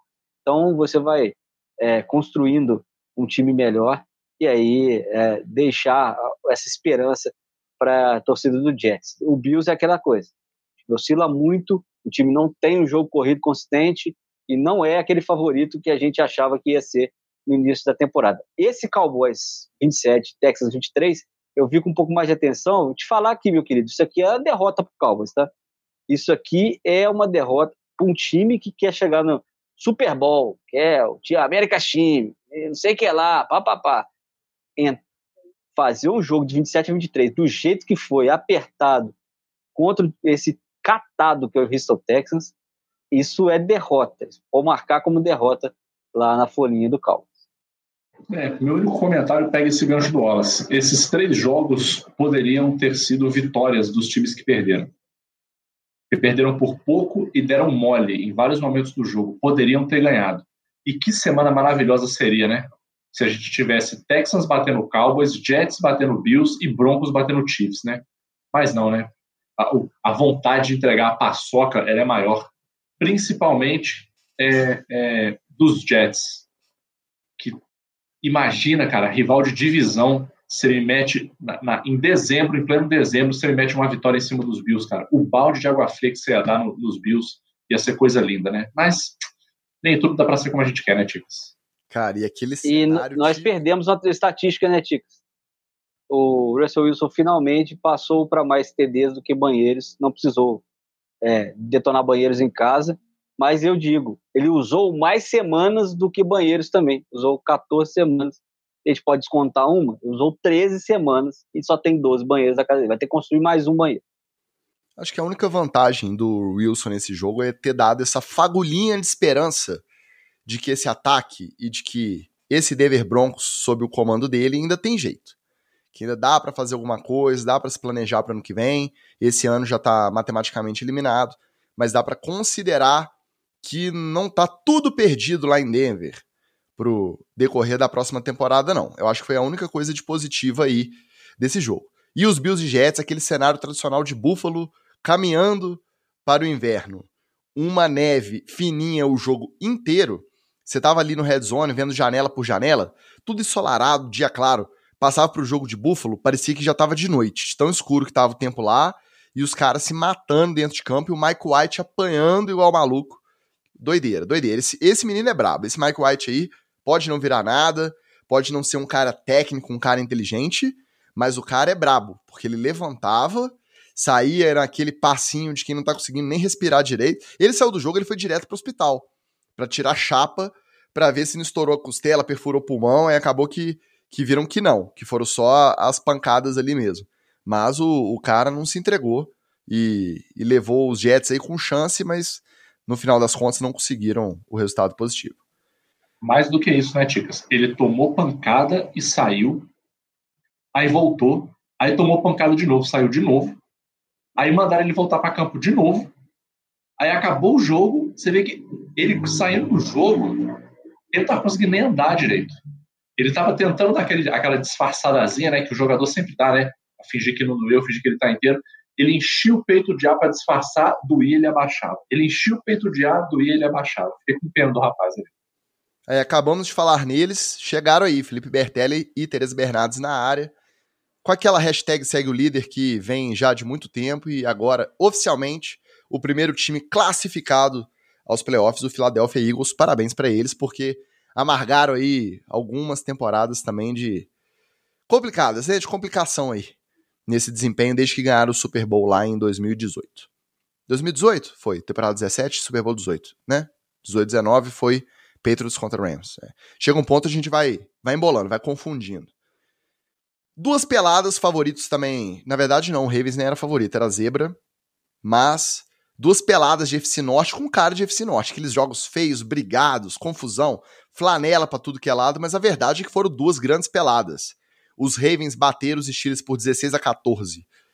No final do jogo, com seu terceiro quarterback em campo, e os Steelers com Mitch Trubisky, porque rapidinho o Kenny Pickett também foi pro protocolo de concussão logo no início. Então esse foi pelada braba, porque os Steelers até remavam o campo, chegava lá no final, o Trubisky, pum, interceptação. Não vai ter dança com o Bruce mais. A gente aproveitou o que tinha que aproveitar, mas não dá. Mitch Trubisky acabou o encanto, se é que algum dia já teve. E os Bengals confirmaram o favoritismo contra os Browns, tiraram a zica também. Joe Burrow nunca tinha vencido o Cleveland Browns, tinha batido na cara de todo mundo, mas chegava contra os Browns ele perdia tirou essa zica, bateu os Browns por 23 a 10 e mais uma atuação ridícula, pífia, do abusador Deshaun Watson. E eu fico triste com uma notícia dessa, de ver o Deshaun Watson se lascando, e se lascando mesmo, a culpa é dele. Tá? Não foi, ah, o OL não tá dando espaço para ele. Não, ele fez campanha de chegar na red zone para pontuar e lançar interceptação ridícula. Interceptação ridícula. Gostei também que fizeram, tentaram fazer alguns play calls mais ousados, confiando, não, quarta tentativa, dá no deixão que ele resolve. Ele não resolveu, se lascou, então achei bem feito. Apesar que eu confesso que nesse jogo eu tinha botado uma graninha nos Browns, mas eu me lasquei é, para aprender lição, para não botar dinheiro em time de vagabundo. E o Ravens e o Steelers, gente, isso é uma lição de vida, para você acreditar nos seus sonhos. Quando que esse rapaz chamado Anthony Brown achou que em pleno 2022, ano da tecnologia, ele ia estar tá entrando em campo para jogar? Nunca. Nunca. Esse rapaz era o clássico veste o pad, senta na sideline, não vai ficar nem suado. Acabou o jogo, tira o pad, sai da sideline. Esse era o cara que ia passar chacota quando aposentasse e falar assim: não, eu já fui QB da NFL. Como é que se chama mesmo? Anthony Brown. Antônio Brown? Não, Anthony Brown. Anthony, Anthony Brown. Nunca ouvi falar de você. Ô, Fulano, já ouviu falar de um QB chamado Anthony Brown? Nunca ouvi falar desse rapaz. O cara ia se chamar, passar a vida sendo chamado de mentiroso. Ia ter que andar com foto na mão. Ia ter que andar com um contrato da NFL na carteira para provar que jogou. E olha aí, ó. Não só jogou, jogou né, o, o, Magal? Entrou no meio de um Ravens Steelers na casa do adversário e conseguiu ainda, tudo bem, praticamente só handoff ali pro running back, tudo bem, mas conduziu o time à vitória. Então, quando a gente tá falando de narrativa, lembrando lá do Brock Purdy brilhando, do Baker Mayfield fazendo, o Anthony Brown Jr. também tem uma bela história para contar aí pros Nets. Esse aí, o fã de verdade do Steelers vai lembrar dele. Quando encontrar com ele aposentado na padaria, e falar, Anthony, lembro dele. 2022, aquele Ravens e Steelers, você levou a gente para a vitória 16 a 14. O, o fã raiz vai lembrar. Então, parabéns aí, ó. Se inspirem na história de Anthony Brown. Só algumas observações rápidas desse Bengals e Browns aqui. É... O Browns já estava meio perdido com o Brissett e o Under Center, né? Agora com o Watson está completamente perdido. A gente falou aqui que a NFL não é assim você não chega e depois de diversas semanas, meses, ano fora da, da liga e chega é, do nada, sem treinar igual todo mundo treinou, sem fazer uma pré-temporada direito igual todo mundo fez e é, sai jogando. Ainda mais quando você não, não merece e os deuses da, da bola oval fazem questão de espizinhar em você. Tomara que esse é, bandido fique tomando na pancada até o final do ano para poder aprender. E nesse Ravens Steelers, eu vou fugir um pouquinho de um, do, do QB para poder falar que o J.K. Dobbs fez é, touchdown mancando. o Mitch lançou o interceptação na primeira jogada dele. Então, daí você já vê o nível que foi o peladão. Que... Brabo, brabo. Só retomar aqui o comentário da nossa Érica, nossa apoiadora, relembrando que a cena do Russell Wilson levantando a concussão lá no jogo contra os Chiefs foi muito feia, porque os caras ficam naquela de não querer demonstrar que tomaram o sacode e ficaram baqueados, que tomaram a pancada, e aí fica todo mundo segurando para ver se o cara se mantém em pé e o cara não consegue, e aí vem três segurando e, e aquele passo fofo. O morto muito louco. É, o morto muito louco. Pisa aí... fofo. O cara pisando fofo e não consegue segurar, e, e, cada um segurando um braço, fingindo que tá tudo bem. E como diz a Erika, é sempre impactante. Precisa acabar essa política também. O cara caiu, cara, muito claro ali no lance que foi uma concussão. E aí teve outra coisa que eu acho desnecessária também, eles não deixam de fazer. O close na cara dele, dentro do capacete. Você vê que ele tava de olho aberto ali, mas estava em outro, outro, lugar. Mas eu acho que o close, eu acho que o close é bom. Sabe por quê? Pra gente saber? Porque, pra gente saber que o cara tava ruim. Porque sabe o que eu fiquei imaginando? Se o pessoal da OL ali tivesse se ligado que a parada foi tensa, eles poderiam ter feito aquele bolinho em cima da cara do Russell Wilson, para não ter como você filmar a cara dele. Porque se você não filmou a cara, o cara tá lá caído no chão. Eu também, quando eu vi a cena, o, o Russell Wilson tava com um olhar assim, de Nárnia, né? É. É, eu pensei isso, eu falei assim, pô, que, que exagero, que negócio meio da Atena, né? Meio aqui agora, por filmar a cara do maluco. E foi assim, você viu que ele tava off e o close ficou lá, né? É, eu achei, na hora eu achei desnecessário, mas depois eu pensei isso, eu falei assim, pô, é bom porque pelo menos fica comprovado. Só não precisa ser um close de 25 segundos, né? Foi ali, viu que tá vidrado, já filma outra coisa, porque a gravação vai continuar sendo mantida. Então, se lá na frente precisaria olhar para checar qualquer coisa, tá gravado, né? Não precisa da gente ficar vendo. Né? É. Mas é sempre impactante, como diz a Eric, sei lá, precisa de um protocolo, porque vai que é lesão de pescoço, o cara não tem que levantar, ele tinha que sair dali, né, acompanhado da, da equipe médica e não dos jogadores da própria linha que levanta o cara na marra. Mas, ah, do, dos, dos outros é refresco daqui. Quando foi o Tu, a galera zoou ele pra caralho. Ele, até voltar a jogar no mesmo jogo, ele voltou. É, vocês não falam não porque o Daniel Jones também foi zoado, inclusive aqui dentro desse podcast, tá? Inclusive por mim.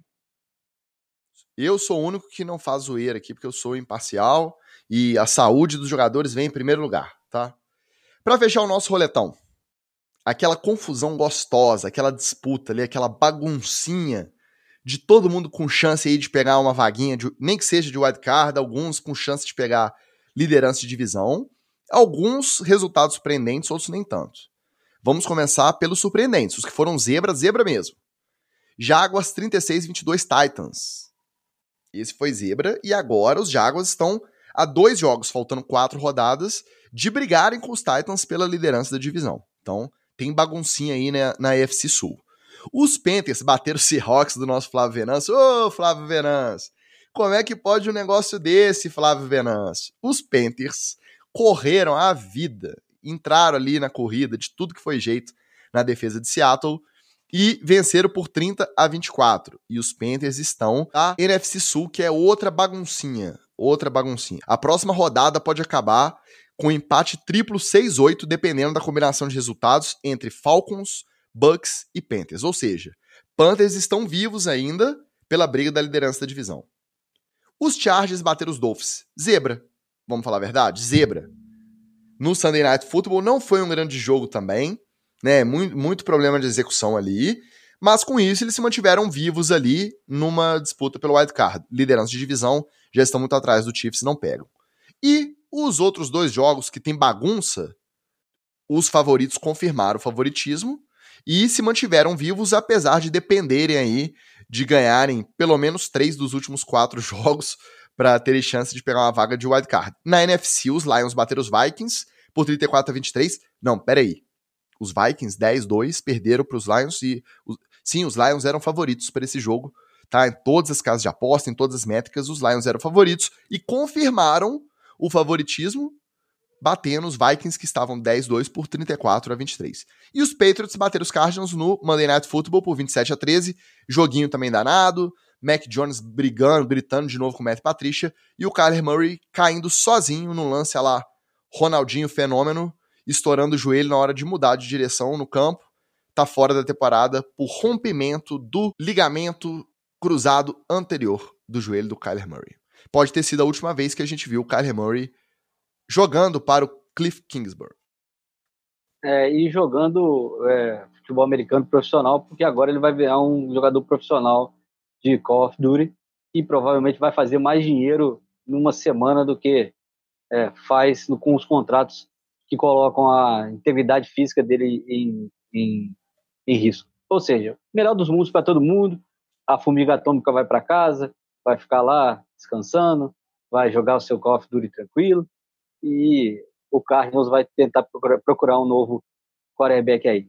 Climinha gostoso do Patriots, o seu Mac Jones xingando de novo o Matt Patrícia, espantando, ele fala dentro do capacete dele, né, fala no ponto do ouvido, aí o, o Mac Jones vira para a sideline e faz assim, ó, quando você está espantando o mosquito, ele está fazendo com o Matt Patrícia, tá um clima gostoso lá no Patriots, e esse jogo aí, se marcou alguma coisa, foi essa ruptura total lá no, na terra do Palpatine.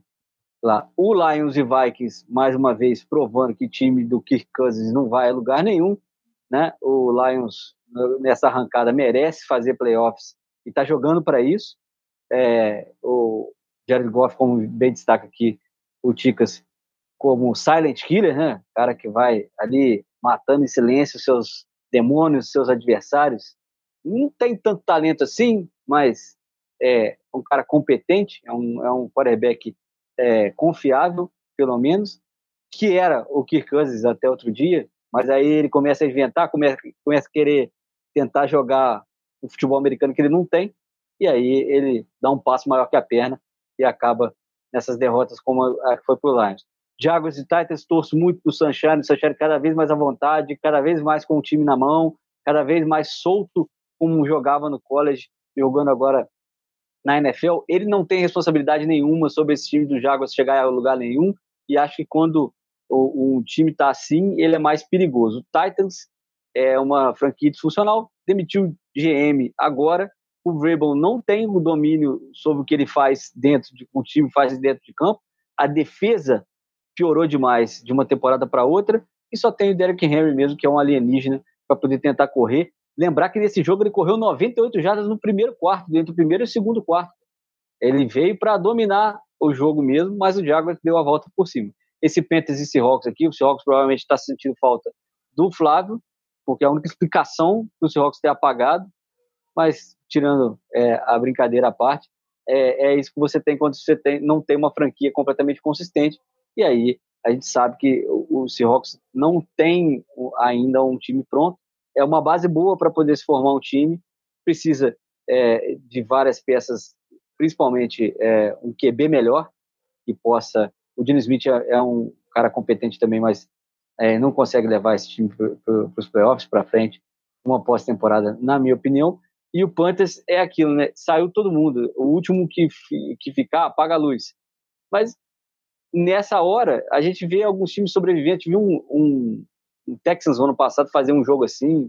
É, sempre tem um jogo que o time dá uma embalada, mas também acho que não vai mas a é lugar nenhum. É diferente, porque técnico interino querendo mostrar serviço, tirando muito mais desempenho do mesmo time. Mesmo time não, com um time que trocou um monte de gente, tem menos gente até do que o Matt Rule tinha antes de ser demitido. Sim. Então, pelo menos o portfólio desse cara que não seja efetivado nos Panthers, mas que ele tenha a oportunidade de, de repente comandar algum outro time. Porque isso para é. ele vai fazer muita diferença. Mas eu tô falando, é, é, comparei com o Texas como é, franquia em rebuild, né? O ano passado a gente viu um monte de gente sendo catado e tal, e aí, do nada os caras fazem um jogo que ganha de três posses, quatro posses e tal. Sempre tem um jogo assim, é, sempre tem uma, uma, uma, partida dessa na trajetória. Não acho que o Panthers consiga fazer isso constantemente até chegar nos playoffs, por exemplo. E esse Chargers e Dolphins, duas coisas marcaram esse jogo para mim.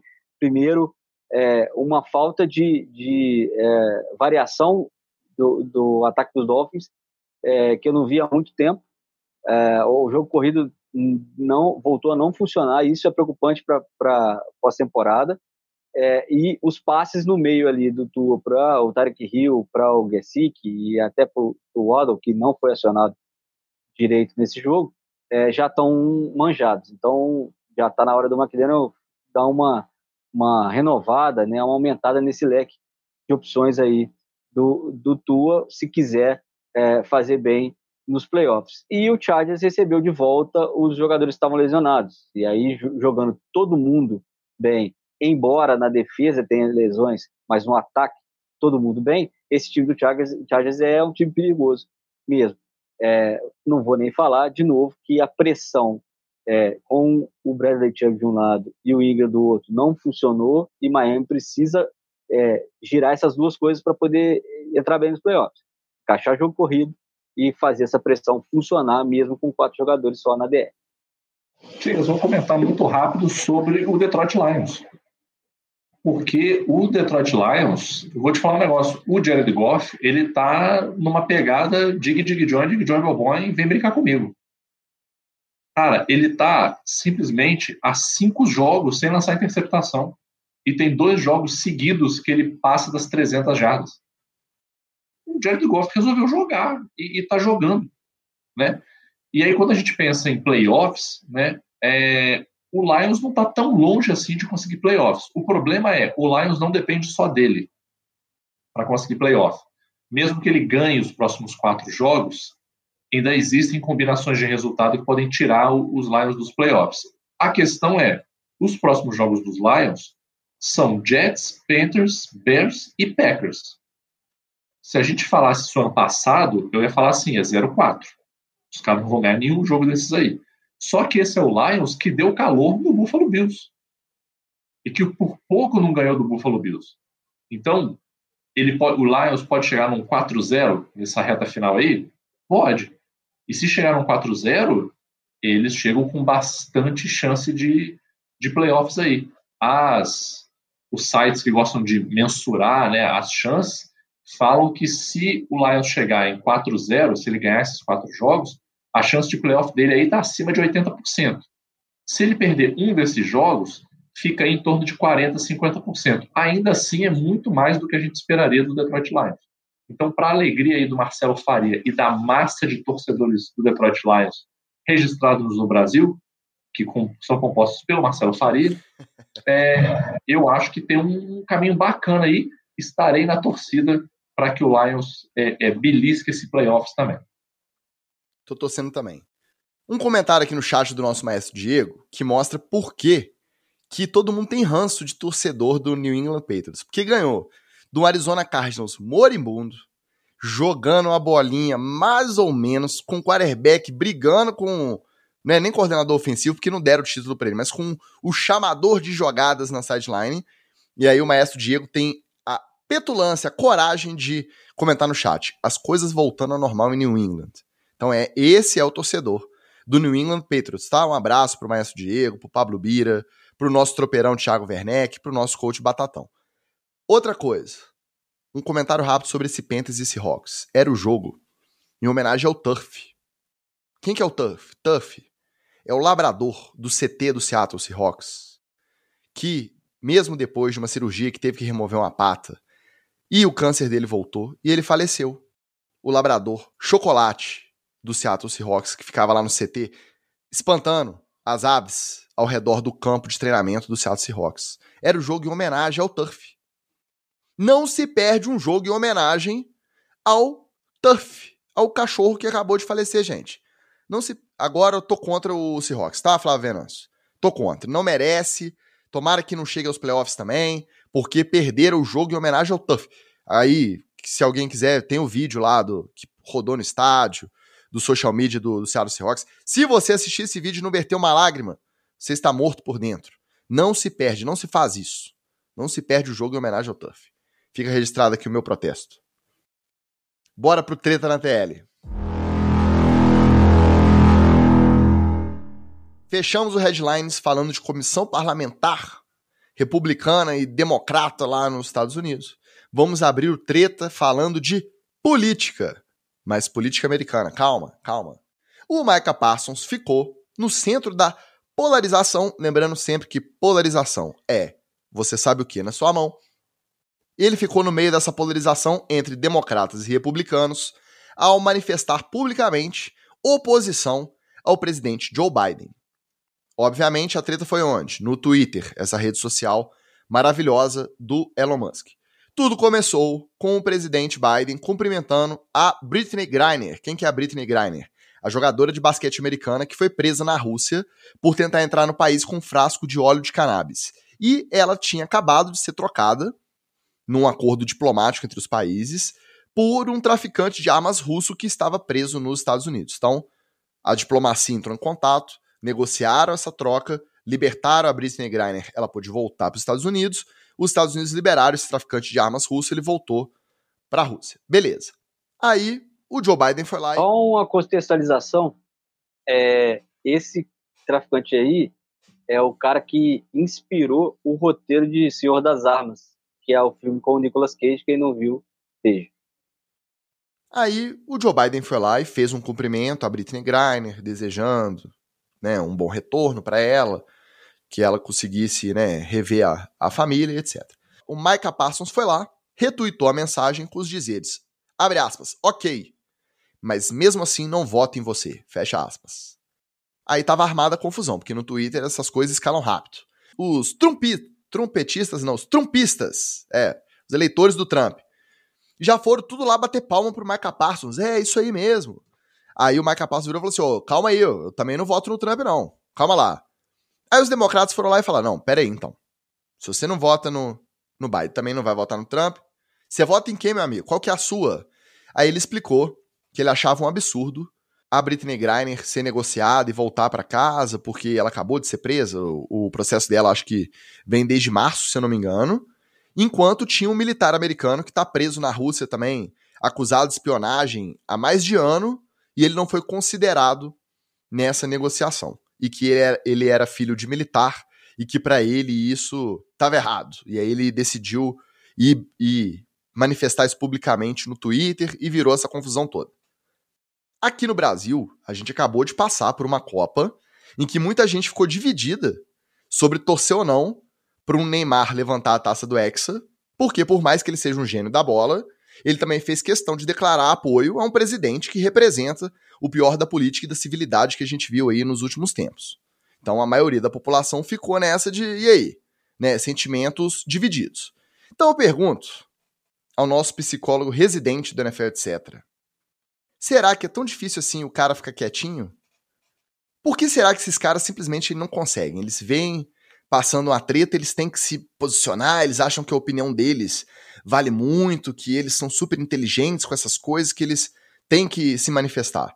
Você acha que é aquela questão de cara muito bem sucedido na área dele, muito rico, que todo mundo passa a mão na cabeça?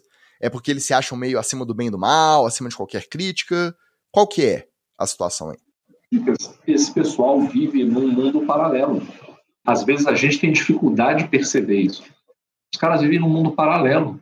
Por quê? Porque eles são adulados, bajulados, é, constantemente, já no seu período formativo, quando o cara era adolescente. Você imagina a hype que não tinha com o Micah Parsons no high school. E aí você pega um moleque aí de 13, 14 anos, você já começa a inflar ele de hype. Aí o cara vai pro college mais inflado de hype. O cara vai para a NFL, mais inflado ainda. O cara vive num universo paralelo. E, como a gente fala aqui brincando, mas infelizmente é verdade, o cara não tem um amigo de verdade. O cara não tem um chapa que possa virar para ele e baixar a bola dele, que possa virar para ele e dar um senso de realidade para o cara.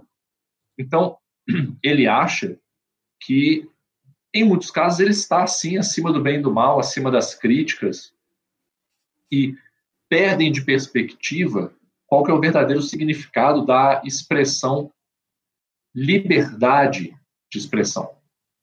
O cara acha que liberdade de expressão é ele pode falar o que ele quiser. Mas não é, filho. Não é você pode falar o que você quiser. Você tem que lidar com as consequências daquilo que você fala. E tem coisas que você não pode falar. Ah, mas aí não é liberdade, porque liberdade não é 100% de liberdade, não, seu idiota. liberdade, né? Ah, então eu tenho liberdade, eu posso fazer o que eu quiser. Sim, igual eu tenho liberdade de ir e vir, não tem? Eu posso ir para onde eu quiser. Eu posso pular o muro da sua casa e entrar na sua casa? Não. Então a minha liberdade de ir e vir, ela tem um limite. Igual a liberdade de expressão também tem um limite, só que os caras não entendem isso. Eu acho que ele tem todo o direito de se expressar. E se ele quer se expressar politicamente, ele está no direito dele. Ele é um cidadão americano, assim como o Neymar é um cidadão brasileiro, ele tem direito de se expressar politicamente. O que ele não pode é ficar sentido, magoadinho e com vontade de chorar quando aquilo que ele fala repercute de um jeito que ele não gostaria. Porque ele foi criado nessa bolha em que ele é o Neymar, ele é o Micah Parsons, ele é o Pica das Galáxias, ele é o maravilhoso, ele é o fodão, ele pode tudo e ninguém vai discordar dele. O cara não tem um brother. Vai chegar do lado dele e falar assim: irmão, tu falou merda. Irmão, tu fez merda, tu não devia ter feito isso aí. Não, mas é que eu. Irmão, estou te falando, sou teu brother. Você fez merda. Nem para fazer depois, nem para antes. Porque se ele tivesse um brother mesmo, ele podia virar antes e falar assim: Cara, tô pensando aqui de falar desse negócio, o que, que tu acha? O cara vai lá para ele e fala assim: Cala a boca fica na tua. Porque o que vai acontecer é XYZ, que é o que já aconteceu aí eu não me incomodo do cara se posicionar. E vou até mais dizer até mais ticas. Eu não acho que ele está errado, não. Eu não acho que ele está errado, não. Eu acho que tem uma certa injustiça aí de você fazer um acordo diplomático para liberar uma atleta e não liberar um outro cara que também está preso. Só entendeu? que aí vem o outro lado da história. Porque ele foi lá no Twitter, deu a lacrada dele, só que aí o. Não sei se foi assessoria, se foi o próprio Biden, alguém respondeu. A Rússia não ofereceu opção de escolha de quem que os Estados Unidos queria, não. Era o seguinte, ó, eu vou te mandar a Britney Griner e eu quero o senhor das armas aí, beleza? É pegar ou largar. Ah, não, eu quero militar. Não, não tem essa opção, entendeu? Então, nesse ponto, fica parecendo lacração vazia. Eu concordo com você. O cara que manifestar, manifestou. Ele não pode ficar surpreso da galera em cima dele. É igual o Neymar. Pô, tem todo o direito de manifestar apoio a quem ele quiser pô, quer ganhar um desconto no imposto de renda aí, quer ganhar um perdão na, na receita, tá no direito dele, pô. O Micah Parsons provavelmente quer ganhar um aumento do Jerry Jones também, deve ganhar, né? Depois dessa que ele, que ele fez. Tem direito. Agora, não, como você disse, né? Não vai ficar cholando, não vai ficar ofendidinho que vai gerar uma rejeição de uma galera, pô. Tá, tá, no, tá na pista é para negócio. Quis entrar no jogo aí, aguenta. E esbarrou no segundo erro, Ticas, que é não se informar antes de se posicionar. Porque você se posicionar como o Neymar se posicionou, ah, eu vou apoiar é, o capiroto em vez de apoiar outra pessoa. É uma opção que você está fazendo. Eu acho que você poderia se informar antes. Ok, fez a opção dele. O Mike Parsons também poderia ter se informado antes. Você pode ficar achar absurdo. Mas, pô, achei absurdo, pô, mas deixa eu dar uma procurada, deixa eu dar uma trocada de ideia. Ou pelo menos na hora de twittar, não tuita acusando, tuita jogando a questão. Pô, será que não seria uma boa ideia tentar trazer o outro fulano de tal também? Pronto. Que aí alguém ia vir lá e falar assim: ah, mas a gente tentou e não conseguiu. Pô, saquei, entendi. Não, então beleza, fechou. Acabou, entendeu? Só que é, é, são duas coisas hoje em dia, Ticas, que é muito difícil.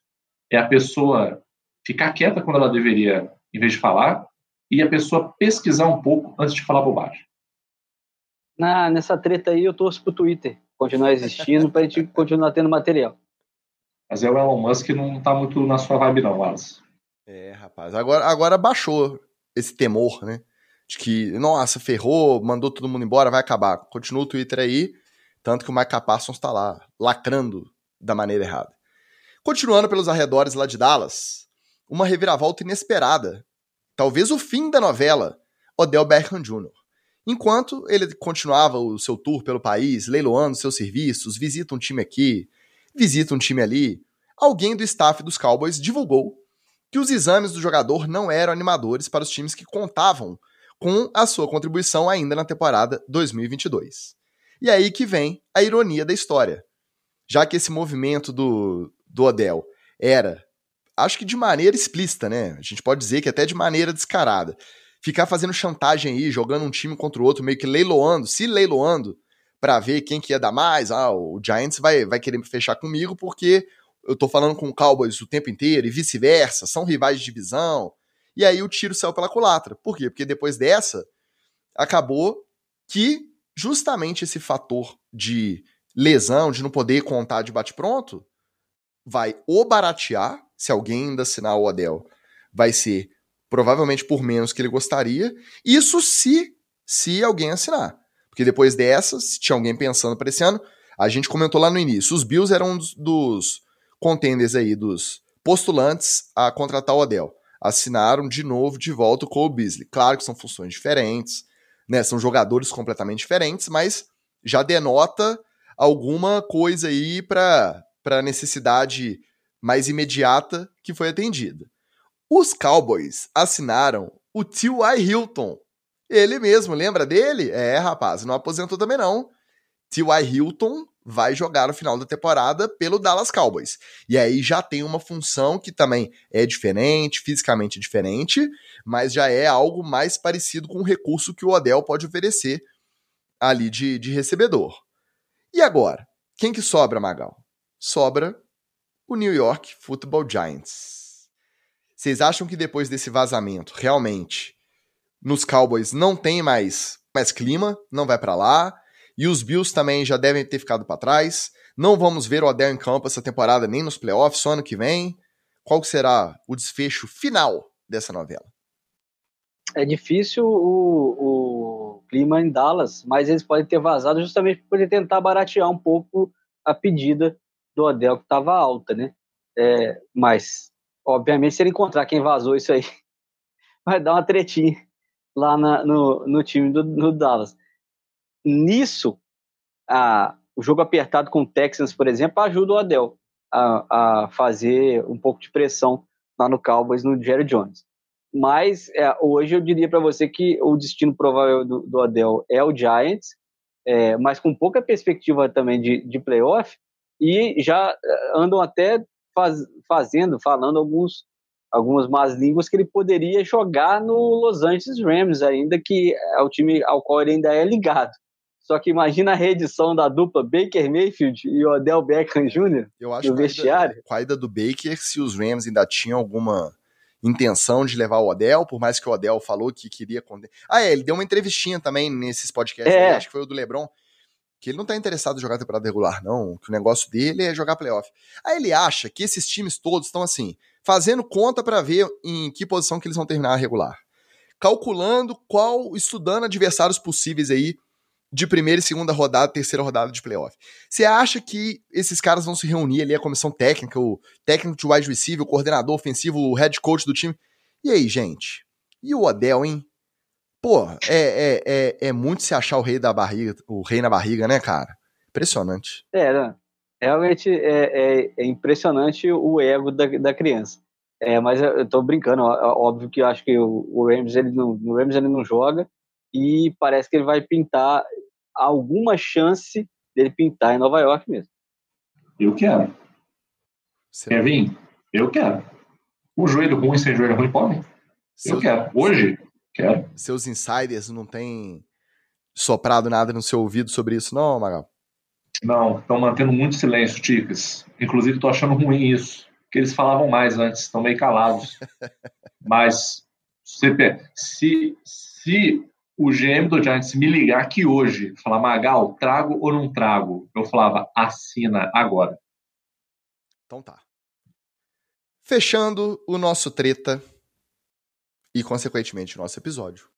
Lá no Training Camp, a gente trouxe a notícia do Panther calouro Matt Araiza, acusado de estupro enquanto estudava e jogava na Universidade de San Diego. Até então, ele era chamado de Pant God, tinha sido draftado com uma escolha de sexto round pelos Bills. E aí ele foi cortado pouco depois que o caso veio à tona. Na época, a gente até se perguntou aqui se os Bills tinham como saber desse histórico ou não, se sabiam e decidiram draftar mesmo assim. Acabou sendo cortado, seguiu a investigação. Quando foi essa semana, o Ministério Público do Condado de San Diego decidiu não instaurar o inquérito criminal contra o Matt Araiza por falta de provas. Com isso, resta apenas o processo na esfera civil, que a vítima continua conduzindo contra o jogador, Mas, por conta desse processo civil ter origem num fato anterior ao seu recrutamento pelo Buffalo Bills no início dessa temporada, ele não está sujeito à punição, ele não está sujeito à suspensão, nem nada disso por parte da NFL. Por mais que ele tenha sido cortado e esteja sem contrato. Hoje ele é oficialmente um free agent. Pergunto: além do Cleveland Browns, é até sacanagem ficar fazendo essa piada aqui, né? Retiro, retiro. Não, vou fazer assim mesmo. Além do Cleveland Browns, será que algum time vai arriscar o possível dano de imagem de trazer essa história para si e contratar um Panther que parece que é muito bom, mas que ao mesmo tempo também não foi comprovado na liga? Será que alguém vai encarar esse desafio aí ou não? Dicas. Ah, conhecendo a, a, a linha de, de moral e bons costumes da NFL, eu não duvidaria que alguém arriscasse e trouxesse o cara, principalmente agora é, é, com essa mudança de esfera, né? onde, onde, o, onde ele está enrolado. É, mas, sinceramente, não deveria. Tá? Não deveria, vou te falar por quê. Dei uma olhadinha rápida, coisa simples aqui, dei uma olhadinha rápida. É, Para a próxima turma aí de, de calouros aí da NFL, você tem pelo menos seis Panthers, seis Panthers que tem média de punch girando ali em torno de 45 jardas por punch. O maluco de que é o melhor, né? Que é o maluco lá de Oklahoma, é, ele tá com 46,5 jardas de média, de média. E o maluco simplesmente é, fez um chute no, no início do ano, no ano passado, de 87 jardas, 85 jardas, ticks, um punch de 85 jardas. Punch de 85 jardas. Com uma classezinha dessa, para que, que eu vou botar dinheiro na mão de um pilantra, de um, de um bandido desse, se eu posso pegar um moleque novo, cheio de vontade, cheio de energia, ficha limpa e botar para pantear? E vamos combinar, né? É, é, o Panther não é assim a, a, a, classe de jogador mais técnico, mais crítico do time, né? A gente viu times aí é, tendo que substituir Panther, né? Essa semana e o Kicker fez um, um trabalhinho ali honesto, né? Conseguiu tocar o final do jogo. Então, por mim, esse moleque aí é para cair no esquecimento, é, cair no ostracismo, para usar palavras é, refinadas. É, eu acho que não vai justamente porque ele é o Panther. É, se ele fosse um wide receiver, se ele fosse é, um quarterback, né, como o Cleveland Brown já fez, estava contratado na hora. Se fosse um, é, algum desses aí nessas posições de exceção, é, eu tenho certeza que alguém já tinha buscado ele para os playoffs já. Não precisava nem ficar é, pensando aí se vai contratar para a próxima temporada. Acho que já tinha assinado agora de uma vez.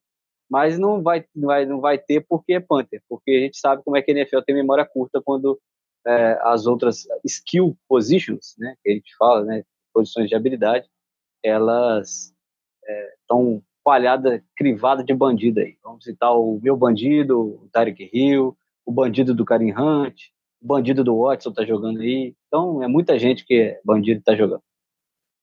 É, é muito esqueleto no armário. Ele deu o azar de ser Panther. E aí realmente o custo-benefício até para os cartolas mais pilantras da NFL já fica meio descompensado pro lado dele. Mas não duvido não de brotar aí no, num training camp ano que vem, de fazer um testezinho aqui, jogar uma pré-season e a galera ver se sai mais barato do que o, o, o calouro draftado aí da próxima turma. Não, não duvido não, viu? Vamos ver.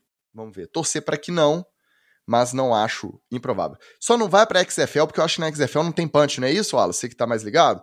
Essas ligas paralelas aí estão cheias de regra nova, quem não tem punch na bola. Aí se não. É, acabou. Se não fizer a quarta descida, ah. tem que devolver. Como é que é? É, a, a, a quarta descida você devolve a, a, a posse é, já para o outro time. Você não, não panteia. Mas aí a desculpa, ô, ô Ticas, não é nem é o punch em si, nem a diversão. É o risco de lesão.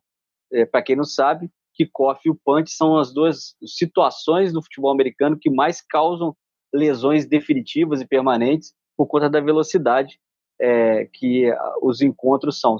É só você fazer a matemática, né? É, está um time a 10 jardas do outro, e, ou os recebedores estão a mais ou menos 40, 50 jardas de quem vai tacleá-los, a pancada, meu querido, é forte.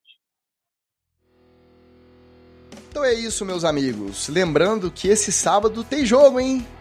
Graças a Deus acabou a temporada regular do College Football, então a NFL já está autorizada a estender o seu calendário para sábado.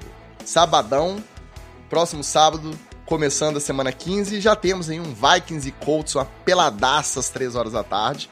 Mas depois temos um, um Ravens e Browns, vai ser pelado também, vamos falar a verdade, às 6 e meia. E fechando a noite temos um Bills e Dolphins em Buffalo. Será que vai estar quente lá, Wallace?